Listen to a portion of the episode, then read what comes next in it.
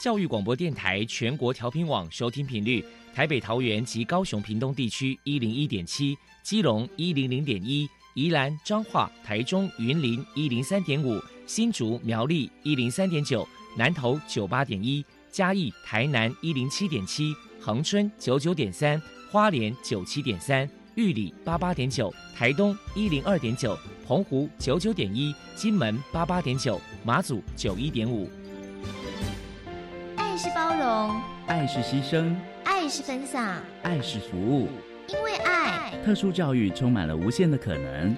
用爱关怀身心障碍同学的未来，用心倾听资赋优异子女的心声。欢迎老师、家长、同学们，大家一起加入特别的爱这个大家庭。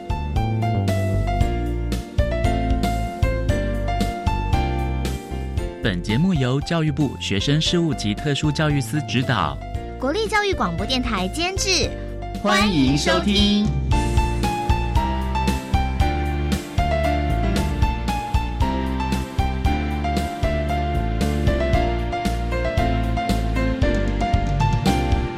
因为爱，我们在空中相会，欢迎您再度收听特别的爱，我是小莹。这个节目在每个星期六和星期天的十六点零五分到十七点播出。在今天节目中，将为您安排三个部分。首先，在“爱的小百科”单元里头，波波将为您安排超级发电机单元，为您邀请福智文教基金会副执行长蔡渊辉蔡副执行长为大家说明福智文教基金会有关于生命教育推广的相关经验，希望提供大家可以做个参考。另外，今天的主题专访为您安排的是《爱的搜寻引擎》，为您邀请获得二零二一年总统教育奖荣耀的国立云林科技大学财务金融研究所一年级的康文贤同学，为大家分享曲折向前的人生，谈身心障碍学生生命教育的心得分享，希望提供家长、老师还有同学们可以做参考。节目最后为您安排的是《爱的加油站》，为您邀请慧光导盲犬学校教育推广组的主任彭小环彭主任为大家加油打气喽。好，那么开始为您进行今天特别的爱第一部分，由波波为大家安排超级发电机单元。超级发电机，亲爱的家长朋友，您知道有哪些地方可以整合孩子该享有的权利与资源吗？不论你在哪里。快到发电机的保护网里，特殊教育网网相连，紧紧照顾你，一同关心身心障碍孩子的成长。Hello，大家好，我是 Bobo。今天的超级发电机，我们特别邀请到福智文教基金会的副执行长蔡渊辉先生来到节目现场，跟大家介绍生命教育的推广服务。首先，我们先请您来介绍一下。福智文教基金会成立的背景跟目的是什么？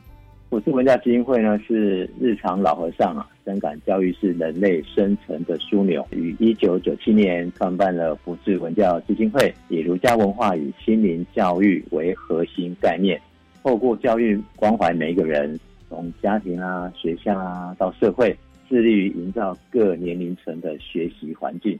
那希望能够透过教育来转变人心。为社会保留善良的元气。那日常老和尚他深知啊，每一个生命都想远离痛苦，得到快乐。所以，如果能够认识生命的真相，建立以心灵为主、物质为辅的生命价值观，将能逐步的改善自己，得到真实的快乐。接下来，我们请蔡副执行长来说明一下，针对生命教育的推广，基金会提供了哪一些服务项目，还有曾经办过哪些活动呢？正如刚刚提到的，创办人他认为教育是人类生存的枢纽，它的核心呢就是在老师，所以要推广生命教育啊，师培很重要，师资的培育。所以我们的服务项目有包含师培啦，还有常态的学习班次、短期营队跟校园的推动。那师培呢，主要就是呃，因为整个教育核心是老师，所以基金会首重在师资培训。那进而讲推动我们的一些理念，像公共念恩、关爱生命，从孝顺父母、感恩，还有关爱教育、经典教育，还有能够行善利他来做起。那这个地方就要先把这样的理念，然后化成教案，来做师资的培训。那另外常态学习班次也提供一系列从零岁到一百岁的心灵成长的课程，哦，都可以常态性的来学习。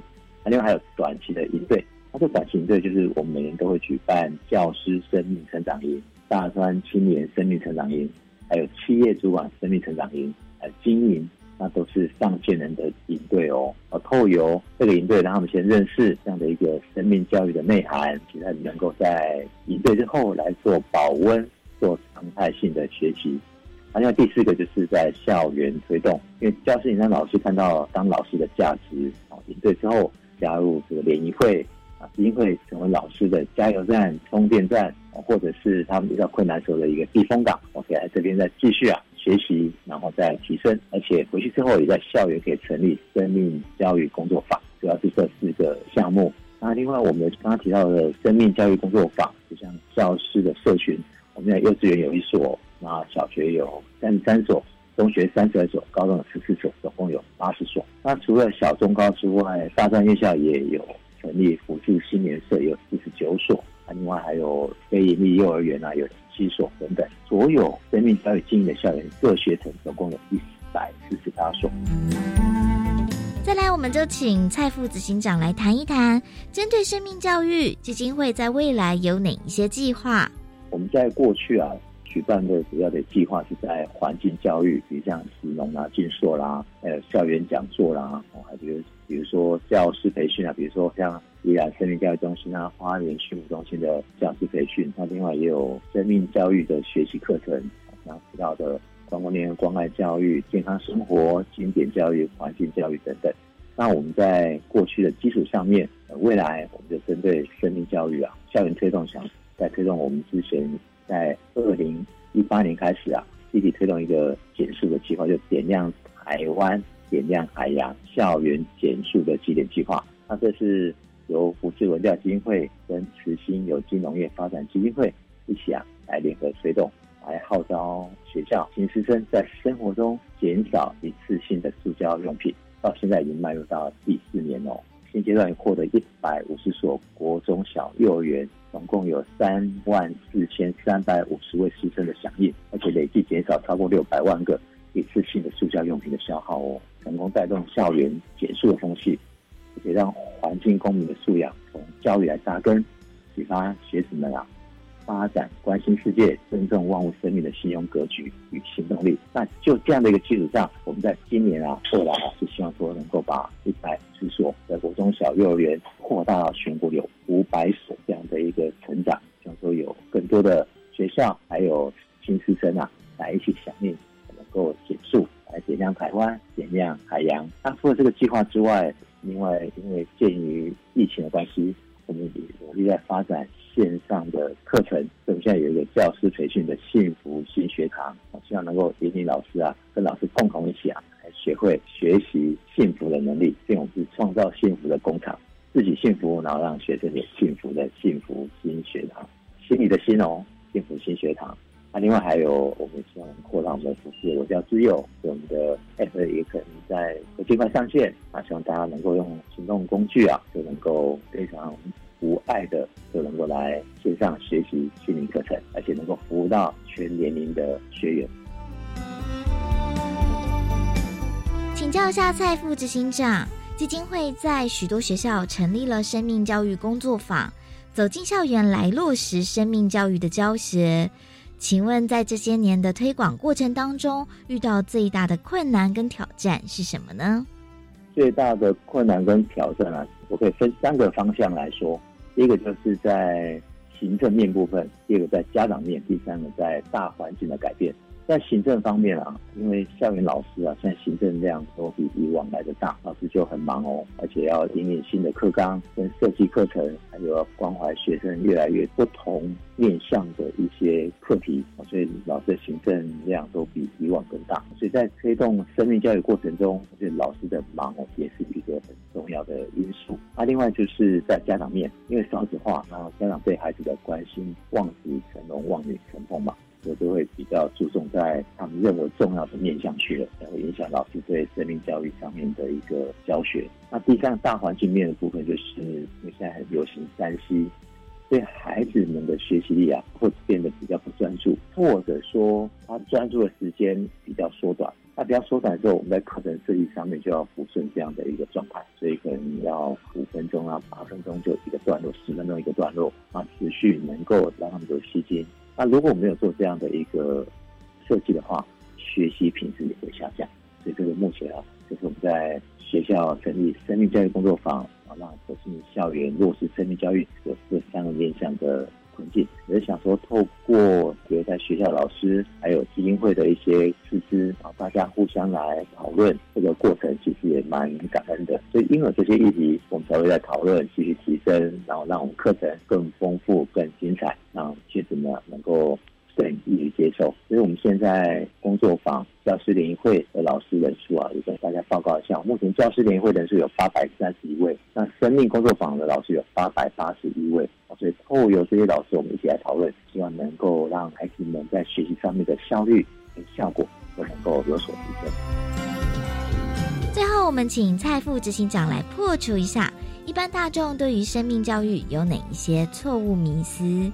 一个是说，就像我们课程一样，课程大部分在讲解的时候或者在说明的时候，都是要求学生要会。但是呢，生命教育不是这样子的，它不止自己要先做到啊，再去要求别人做到，而且还要一直互相的辗转啊，越来越好，越来越好。所以它不是要求别人做到而已哦，生命教育要自己要先做到，所以不是对外去要求，我们要先要求自己，自己做到再去要求别人，这是第一个。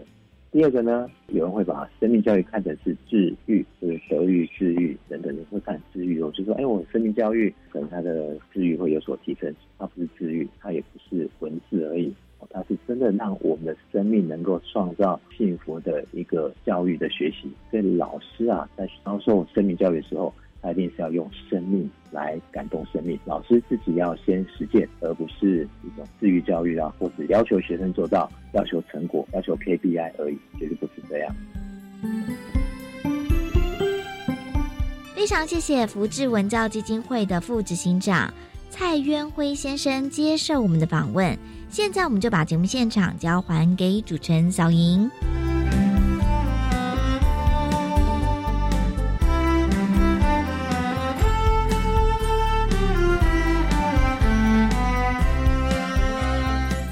谢谢福智文教基金会的蔡渊辉副执行长以及波波为大家介绍了福智文教基金会有关生命教育推广的相关经验，希望提供家长老师可以做个参考。您现在所收听的节目是国立教育广播电台特别的爱，这个节目在每个星期六和星期天的十六点零五分到十七点播出。接下来为您进行今天的主题专访，今天的主题专访为您安排的是。爱的搜寻引擎为您邀请二零二一年总统教育奖得主、国立云林科技大学财务金融研究所一年级的康文贤同学，为大家分享曲折向前的人生，谈身心障碍学生生命教育的心得，希望提供大家可以做个参考喽。好，那么开始为您进行今天特别的爱的主题专访，爱的搜寻引擎。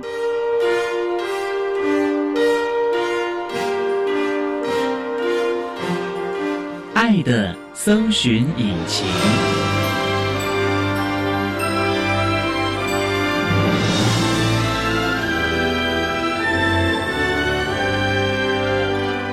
今天为大家邀请获得二零二一年总统教育奖荣耀的国立云林科技大学财务金融研究所一年级的康文贤同学，文贤您好。主持人，各位听众，你们好。今天啊，特别邀请文贤为大家来分享曲折向前的人生，谈声音障碍学生生命教育的心得。文贤今年多大了？今年是二十四岁。当初怎么会想要念财务金融研究所？将来是想要走理财、财经这方面吗？对，其实我会选择就读财务金融学，最主要的原因就是因为家中的经济状况不是很好，期许未来自己。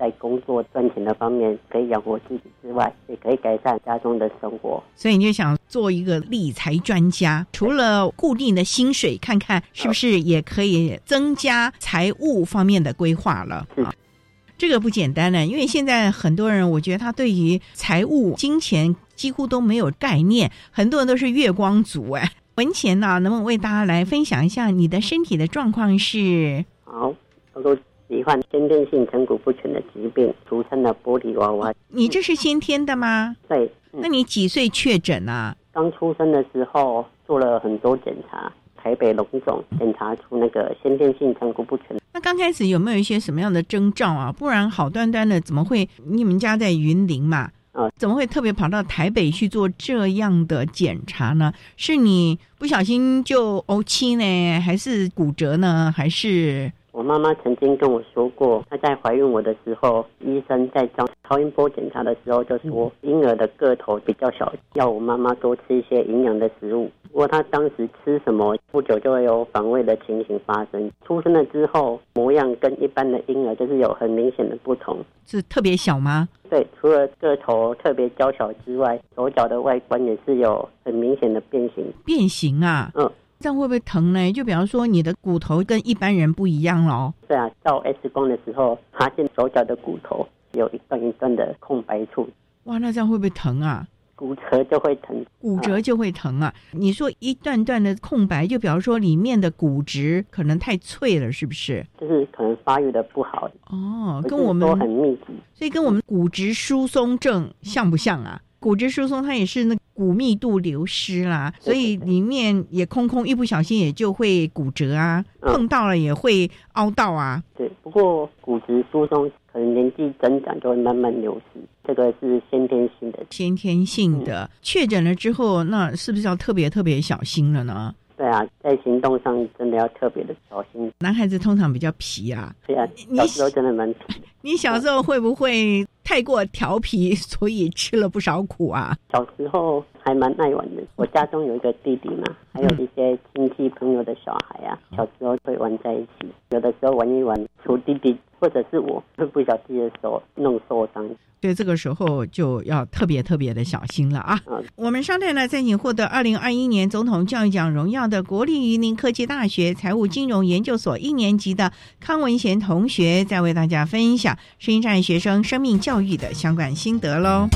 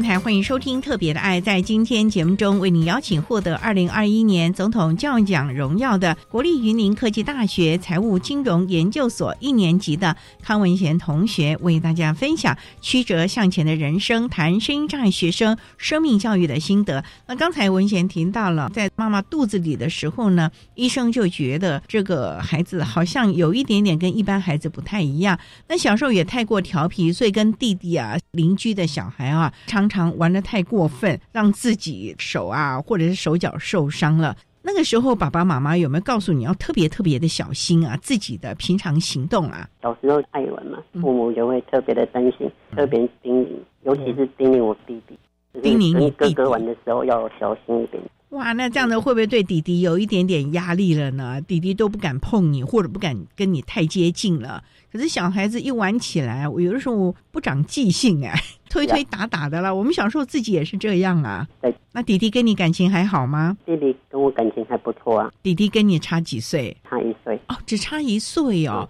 那你们两个等于就是一起成长的嘛，同一个年代了，差一岁，遇到的事情啊，碰到的事情也都差不多嘛。嗯好，那你念书的时候是在云林念的喽？我小学读那个伦贝，哦，云林的伦贝国小。哦，那在班上会不会被特别的照顾了呢？老师会特别提醒同学在中文的时候要特别注意。那个时候有特殊教育了吗？那时候有了，所以老师在这方面的专业也都够了，也会特别的提醒同学。那你跟同学相处的如何呢？就跟一般的学生相处就是没什么两样，就是哦，平常就会打闹嬉笑啊，聊天，还会打闹啊、就是不要太过分的碰撞，肢体接触都是可以的。那你需要坐轮椅吗？对，我会坐轮椅。从小就坐轮椅了吗？小的时候会坐轮椅，不过因为那个时候我没有下半身瘫痪，下半身脚的部分还有力量可以行走。所以一直就国小、国中、高中、都是在我们云林这边念书咯。是是是，那这念书会不会很辛苦啊？因为像你这种玻璃娃娃，握笔会不会手指头也会很疼啊？手指头基本上是不太会疼，不过就是因为行动不便的关系，会有稍微受限制，不过在学习上应该没有什么困扰。学习上都还可以。那你大学念哪里呢？也是云林科大吗？大学我就是念嘉义民雄的南华大学，南华大学哦，那也在山上哎，那你方便吗？那个时候因为我高中车祸一年就休学一年，所以我弟弟就跟着我一起读同一间的大学。你陪他读还是他陪你去念南华？就是他陪我去读，负责开车接送我。这个弟弟还真的不错哈，对啊，对啊，就陪着你。那你南华念什么？也是念财务吗？对，也是念财务金融。那弟弟嘞？他也是跟我一样，他也跟你嗯一样啊？同一个科系，哇，那你们两个谁的功课比较好？应该是我吧？你的功课比较好，为什么？因为你我比较稍微认真一点。哦，你比较认真哦，对对对，弟弟比较爱玩，是不是？差不多。你这话不要被弟弟听到啊！他现在工作了吗？还是也跟你一样念研究所啊？他有在工作，他工作了，那也是继续念研究所了啊。嗯，不过大学四年在南华这个学校也是蛮特别，尤其他们在生命教育这一块也是特别着重的。还有一个什么生命教育体验馆，我们稍待要再请获得二零二一年总统教育奖荣耀的国立云林科技大学财务金融研究所一年级的康文贤同学，再为大家分享声音障碍学生生命教育的心得分享喽。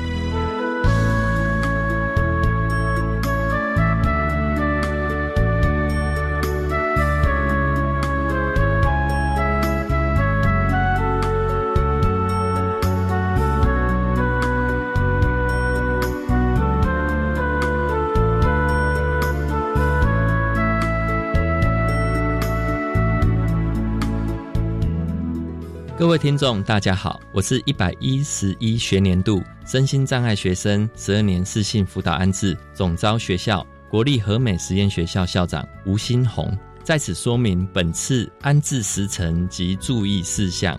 我们在一百一十年十一月十五日公告简章，一百一十年十二月三十日公告开缺名额，一百一十一年一月三日至一月十七日进行自愿试探选填，一百一十一年二月十六日到二月二十四日进行适性辅导安置报名工作，一百一十一年四月十六号办理集中式特教班能力评估，一百一十一年五月四号到五月十二号办理各分区唱名分发安置作业，一百一十一年六月十三号。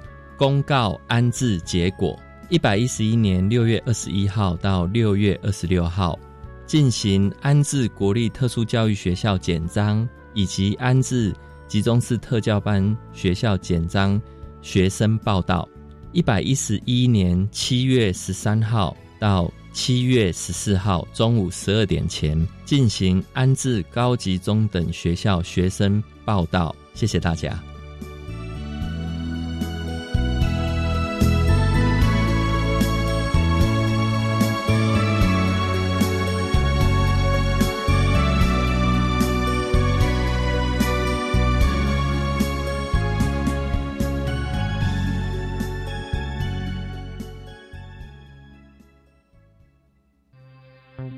美牛自二零一二年已经进口九年，国人每年共使用六点四万公吨，按照相同国际标准进口的美猪也一样安全。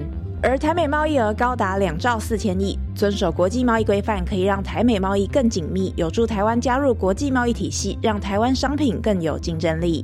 另外，国外变种病毒来势汹汹，国内疫苗数量种类都很充足，请民众紧速施打疫苗。以上内容由行政提供。高中职毕业后，你想做什么呢？我已经决定申请青年储蓄方案，先去工作或是当志工，累积经验，未来会更有方向。听起来好棒哦！先工作，政府每月还会额外帮我储蓄一万元，三年可以存三十六万元哦。那我也要参加。好哦，一起上网申请，时间到一百一十一年三月十六号截止。详情请上青年教育与就业储蓄账户专区网站。以上广告由教育部提供。哎，昨走车走到半暝去忝诶！哎，有病了无？没啦，还无病人会得口腔癌呢。哎呦，无遮衰啦！哎，你无听阿英因某在讲哟？阿英顶个月去病院检查，发现得着口腔癌。啊，因为小办发现啊，听讲介严重了。安尼哦，嘿啦，卖提起啦，病人经改掉，像我嘛改啊，要提神吼，食口香糖、啉咖啡，买当有精神啦。好啦好啦，为了关水某甲高智的囡仔吼，我听你的啦。好啦，以上广告由国民健康署提供。管那么的水，落嘎西木啊！大家好，我们是 OK 合唱团。您现在收听的是教育电台。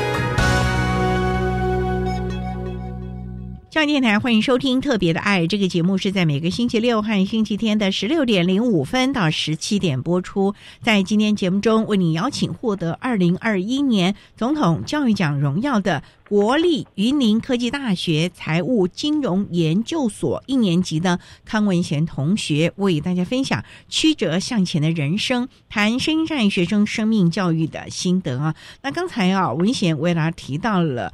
从国小、国中、高中呢，都是在一般的学校念书。你们有特别的为你做一些量身定做的课程吗？像体育课啊？体育课因为我行动不方便的关系嘛，所以老师就会派比较简单的体育工作，但是做伸展运动来代替其他课程的需求。总而言之，也是希望你还是要动一动。不过呢，我们知道你身体啊，既然是玻璃娃娃，就表示是是非常的脆弱，所以平常啊，可能生活都要特别的小心。那这样会不会变成你自己心里也有压力，担心就是哎呀，一不小心可能等一下又熬到了，或者是什么的，可能又开始疼了呢？因为这个疾病就是从小一直陪伴我到现在，所以有点像是共处的蛮好的，知道自己的极限或者知道自己哪个事情不可以做。随着年纪的增长，所以知道哪些事情自己不可以做，知道自己的极限在哪里。那哪一些事情是不能做的？比方说，哎那个太重的东西啊，是是，就是太重的东西你都不能让自己太重了。嗯。不过你这么的小心谨慎，那我们知道你在高中的时候，你刚才自己也提到了，因为受到了意外，能不能为大家分享那次是怎么回事呢？是你自己坐着轮椅被人家撞了吗？还是就是在高一，我妈妈骑机车要带我去上学的途中发生车祸。哇，那妈妈还好吧？妈妈当时擦伤，然后比较严重一些。你是变成怎么样？因为当时受到外力的撞击，脊髓。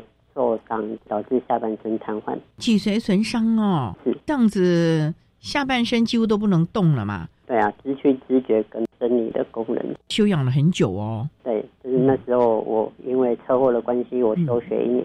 不过呢，文贤我也想请教你，因为我们知道脊髓损伤啊，你的下半身几乎都没有什么知觉了。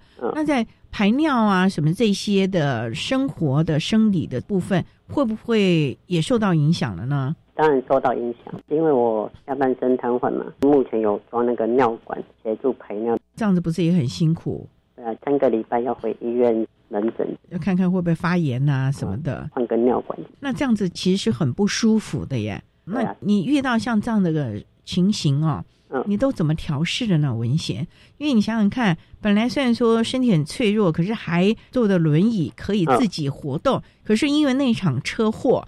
让你变成了脊髓损伤，这段时间你怎么调试自己的心情呢？因为我嗯从小就是骨折嘛，就是因为成骨不全的关系，所以基本上也算是跟这个疾病伴随很久。哦那因为高中车祸这场意外导致下半身瘫痪，开刀完住进加护病房。妈妈来探望我的时候，就是一把鼻涕一把眼泪，只为了不要让她担心，所以比较正面的念头。所以你就尽量的很开心，不要让爸爸妈妈担心了。嗯，是是是。那这样其实你自己内在要很坚强哦，因为身体的不舒服、病痛一定也是让你很难熬，尤其是在加护病房里。对啊，那你都怎么调试呢？因为你要人前在爸爸妈妈面前要强颜欢笑，不要让他们担心。可是背地里在治疗的时候、换药的时候啊，一个人躺在加护病房的床上，那种孤单，你都怎么过来的呢？在加护病房的时候，有的时候就看着天花板，想着想着就会真的忍不住掉下眼泪，然后就尽量不在家人的面前流眼泪，也是要有一个抒发心情的管道。但是我就是尽量不让家人看到。你好懂事哦，那你是怎么来抒发你的心情呢？就想一些愉快的事情。对啊，就是想一些比较愉快的事情。真的没想到，就让自己痛哭一场，流流眼泪，心情会比较轻松，会比较好一点。嗯，是是。所以你平常也会尽量看一些让自己开心的影片啊、或者是书籍喽。对。那你会不会大部分时间都在努力功课了呢？我平常读书的时候，会利用晚上的时候读白天修的课程。也就是说，你白天上完课之后，你就会回家马上复习了。对，你太用功了吧？现在的大学生好像很少这样子的嘞。哦，那你当初念南华也是财经的，你的初衷也就是想要改善家庭生活，也要期望让自己能够是一个理财达人哦。是是是。可是财务也蛮难的呢，有一定的难度。那你有没有考什么证照啊？目前拥有十二张的专业证照。十二张？嗯，你是说你有十二张财务金融方面的证照？是。都包括哪一些？这很难考哎。其中有包括像是保险业的，还有银行、证券业的。人家考上一张都已经很不简单了，你能够考十二张，那这段时间就是靠自己的自修吗？还是学校也有辅导你？学校有辅导一部分，其他的部分就是看自己要想要考哪一张，自己做准备。最重要就是自己努力啦。嗯，因为说实在，你大概也很少花时间去玩乐。对啊，白天上课，晚上就回家 K 书、考证照。嗯，那弟弟呢，又想偷问一下，回家就打电动，是不是？就可能比较稍微放松一点。哦，那他有没有来问你功课啊？这里不会，那里不会，来问你呢？还好哎，他可能就问同学吧，可能会不好意思。OK，那我们稍待啊，在你获得二零二一年总统教育奖荣耀的国立云林科技大学财务金融研究所一年级的康文贤同学，再为大家分享声音障碍学生生命教育的心得分享喽。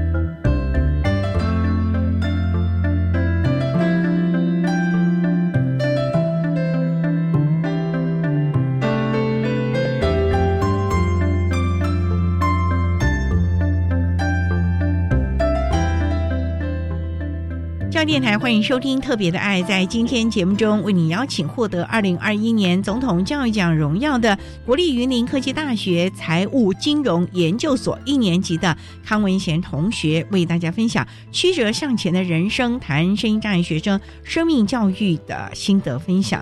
文贤，你提到了从国小到高中几乎都是在云林嘛？南华离云林也有一段距离耶，就弟弟每天这样子开车送你。大学的时候是住在宿舍住校啊？嗯，住校的话也是弟弟照顾你的日常生活吗？就是母亲陪伴我，妈妈陪读哦。是，妈妈是不是都要放下所有的事情，例如说上班呢？对，专门陪你了。那弟弟每天通学吗？他也是一样住在宿舍。啊，你们两个有同一间寝室吗？对，相互照应。那妈妈也陪着住在那。对。那这样子会不会觉得我好不容易上了大学，想要独立，怎么妈妈也跟着来了呢？会不会这样子想？其实还好，因为我也是从小在学习的阶段，母亲就是是一直陪伴着我。妈妈该不会也陪着你进教室学习吧？哦，没有没有没有。那他怎么办？那他每天跟你在南华的半山腰，那附近也没什么可以玩乐的。那你去上课了，妈妈怎么办？那就去图书馆啊，找一些课外读物来看。所以妈妈也陪着你念了四年。是是是。有没有很感激妈妈啊？有啊，很感谢妈妈一路的相伴，让我完成每一阶段的学业。妈妈的付出陪着你从小学一直到了大学。那你现在念研究所，妈妈不用陪了吧？母亲也是有陪在宿舍，还是住在学校宿舍？因为她也是要负责清理我一些生理换伤口，还有伤口，左侧的臀部那个褥疮是坐太久了。对啊，因为没有知觉，所以也感觉不到痛。妈妈发现的，发现然后去医院治疗。发现的时候其实就已经褥疮了。嗯，为什么要念研究所了呢？也是一样，想要继续精进自己啊。实现自己财务规划的这个梦想。嗯，哎，那你有没有实习啊？因为大学我知道，像这种财经系会有实习的课程哦。那你有去实习吗？有到什么银行啊、理财中心啊，有去实习吗？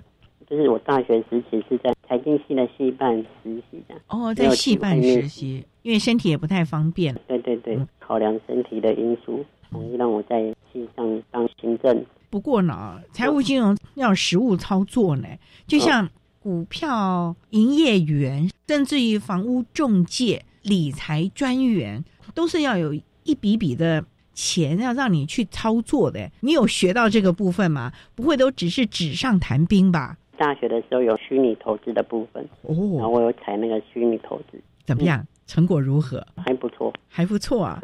那有没有真正的投入这个实体的市场啊？真正投入最近吧，就是有在投资股票。股票这个市场诡谲多变呢。对啊，对啊，所以就是要风险要控制好。那你的风险都控制是怎么样？我当初买的本金的扣十分之一吧。十分之一就等于是一成的耗损率，是不是？可以承受的亏损的部分。那有赚钱吗？偷问一下。有小赚一点哦，那也不错不错。最重要就是实战的经验啊。不过股票也考量到了人性，嗯，所以千万不能太贪心。嗯，它是不是有一些数据或者是一些理论上的支撑股票的操作呢？基本上看公司的基本面或者是技股票的技术图。要看它的技术线啦，对对，什么黄金交叉、死亡交叉，又什么什么什么的，甚至有没有什么相关的新闻啦，利多啊，或者是这个利少啊等等的，那你要每天看相关的资讯咯。对啊，平时就看一下新闻，或者是看股票。还要了解社会甚至于国际的趋势了。所以金融不光只是我们台湾的，它其实是整个国际地球村的这种概念了，牵一发动全身喽。是。所以要很冷静的判断了。嗯。那你会不会看到了，然后跟着大家一窝蜂的去买一些绩优股啊什么之类的呢？其实我会看它的价钱，假如真的价钱太高的话，自己也没办法买，干脆就算了。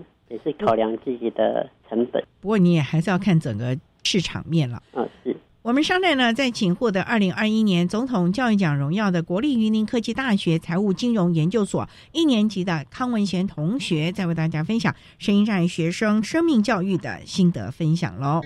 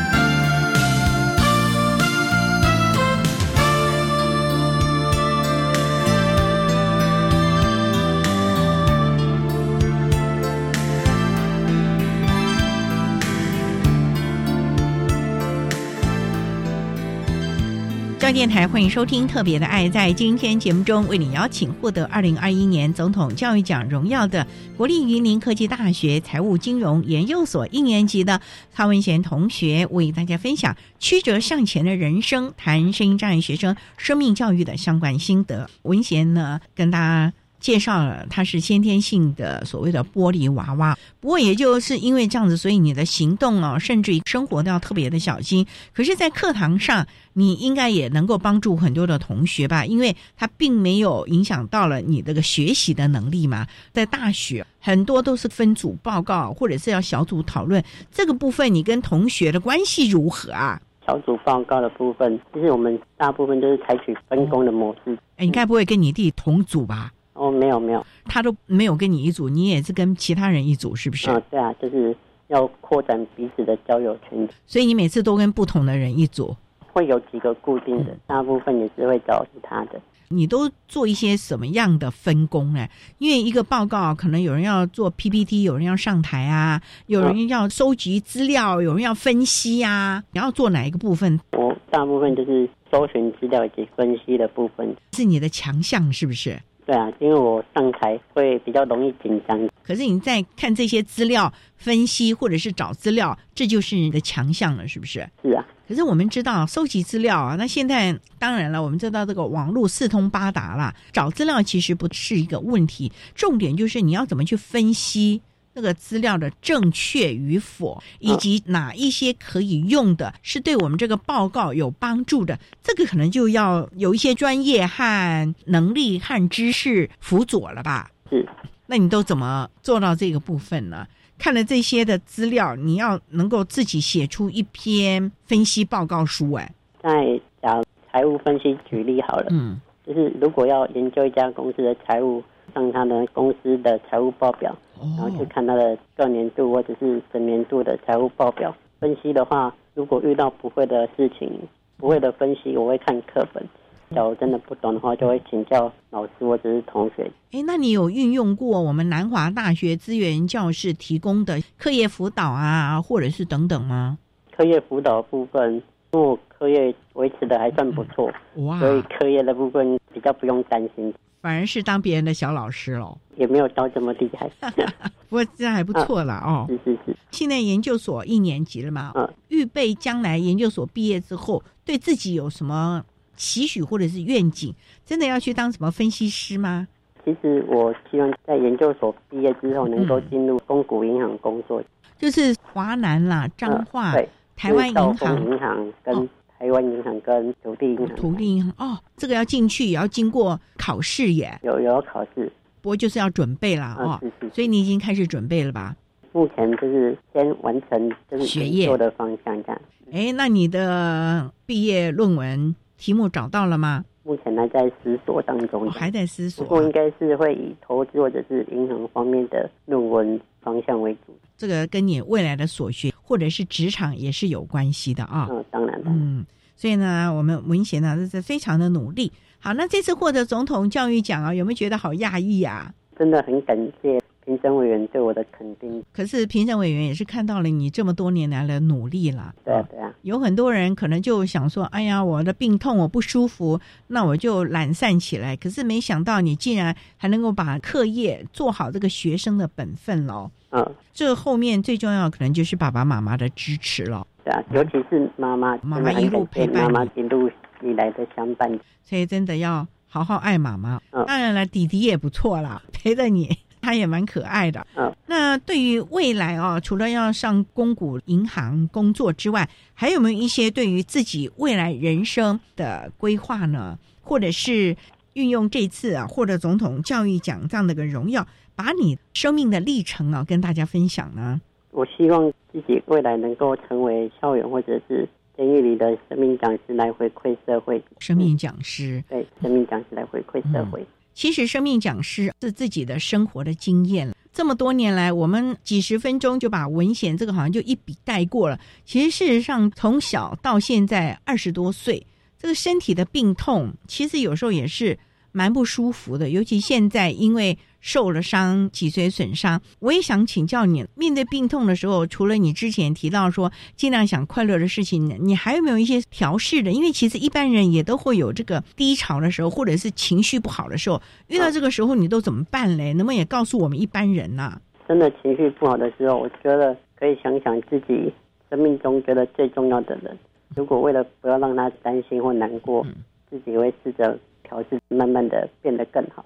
生命最重要的人是谁？是爸妈吗？对啊，就是我的母亲。所以不要让妈妈担心。啊，对对对，就是自己努力的学习，也期望把这样的一个课业成绩让妈妈放心。文贤将来也可以凭着自己的能力找到一份好的工作了。啊，是啊，让妈妈可以放心，将来可以经济独立啊，等等的。啊，我觉得这也是你回报妈妈和爸爸最好的表现了。是。那对于我们一般，可能也是我们玻璃娃娃这样的个同学，文贤有些什么样的呼吁，或者是要跟大家说的话呢？因为我也是身心障碍的小朋友，所以我也知道家长在照顾身心障碍小朋友。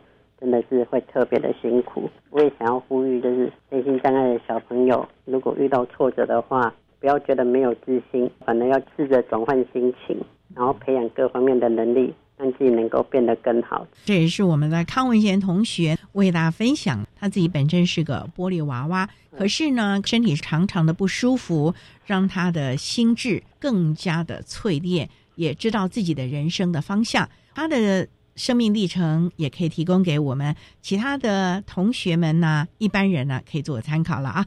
好，那我们今天也非常的谢谢获得二零二一年总统教育奖荣耀的国立云林科技大学财务金融研究所一年级的康文贤同学为大家分享曲折向前的人生，谈身心障碍学生生命教育的心得分享。非常谢谢你，文贤。谢谢，谢谢主持人。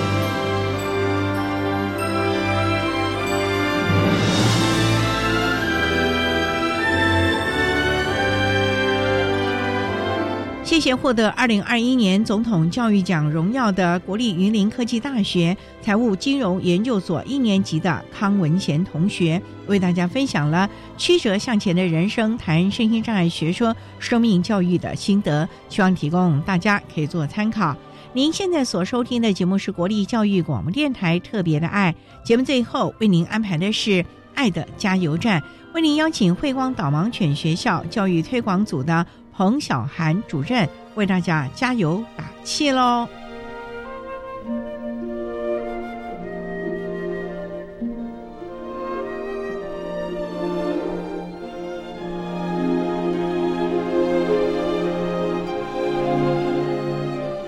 爱的加油站。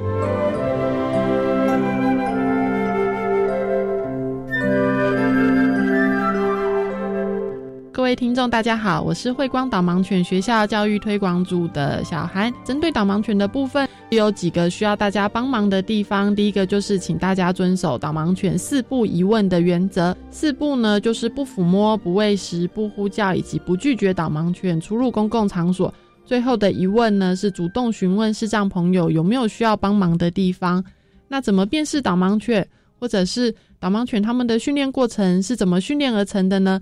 如果大家有兴趣，很欢迎搜寻我们慧光导盲犬学校的官网或者是脸书的粉丝团。那我们会有导盲犬的相关资讯发布在我们官网上面。那如果说想要邀请我们去做导盲犬的宣导，也很欢迎跟我们联系。是恩惠的惠，光芒的光，慧光导盲犬学校。谢谢大家。